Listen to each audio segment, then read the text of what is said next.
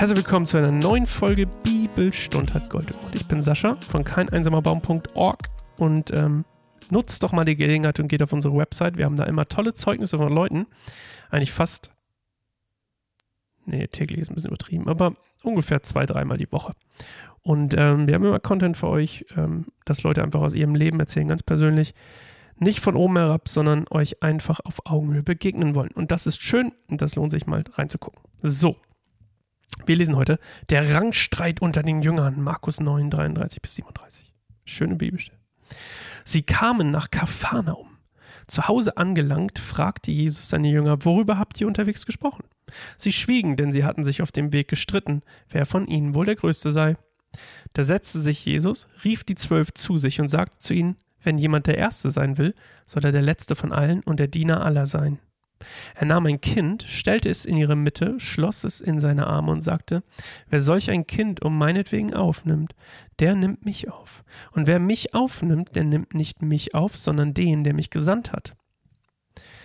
Also, kurz kulturell erklärt, es war unfassbar, unfassbar wichtig für äh, Männer in der jüdischen Kultur ihren Rang zu kennen. Also, was ist mein Rang?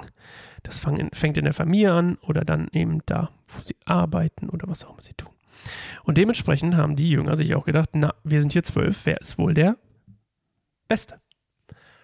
Und darüber haben sie sich gestritten, das heißt, sie waren sich uneins.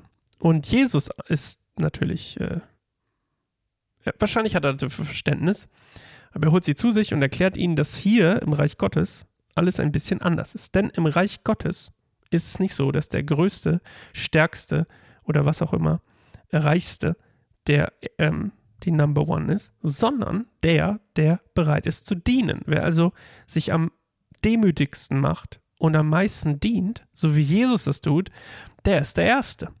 Deswegen ist sein Vorbild ja auch, oder wenn man ihm nachfolgt, nicht, geht es nicht darum, ähm, der, der Überhengst zu sein, sondern der, der dient.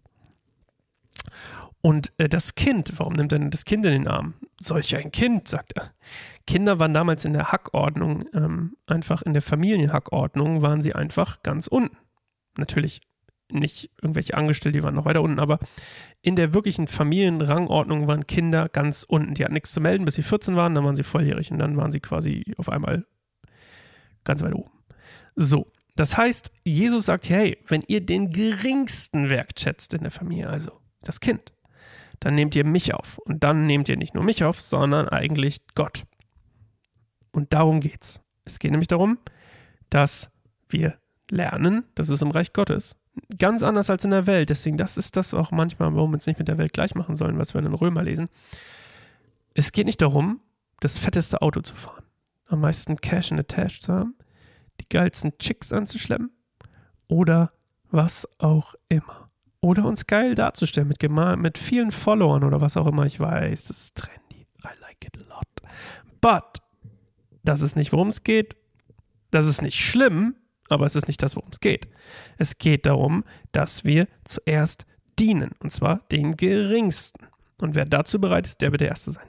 Darum geht es hier in dieser Bibelstelle. Mehr nicht. Ach, ich mag die sehr gerne.